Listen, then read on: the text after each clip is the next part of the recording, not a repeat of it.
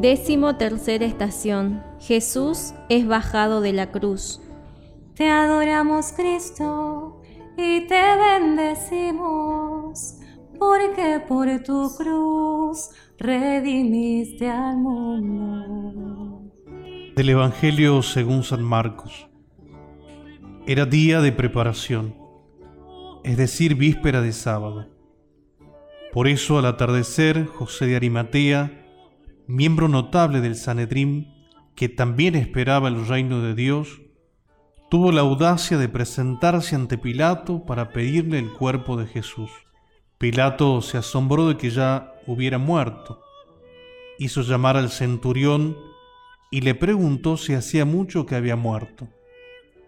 Y formado por el centurión, entregó el cadáver a José. Este compró una sábana, bajó el cuerpo de Jesús y lo envolvió en ella. ¿Cuántas veces has deseado un cuerpo distinto? Ser más alto, más delgado, más moreno, más de esto, menos de aquello. ¿Cuántas veces has sentido que no eras perfecto? ¿Cuántas veces has sentido que estabas incompleto? Y lo cierto es que cuando el final llega, todas estas preguntas pierden el sentido. Quizás es que nunca lo tuvieron. ¿Crees que en tus últimos momentos te formularás esas preguntas?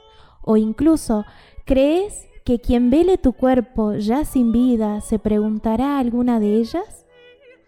Cuando descendamos de nuestra cruz particular, ya carecerán de todo sentido, se habrán desvanecido.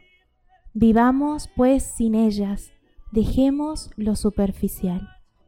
Señor, líbrame de las ataduras de lo superfluo, permíteme amar como tú nos amas, que mi amor sea de igualdad, empatía y compañía.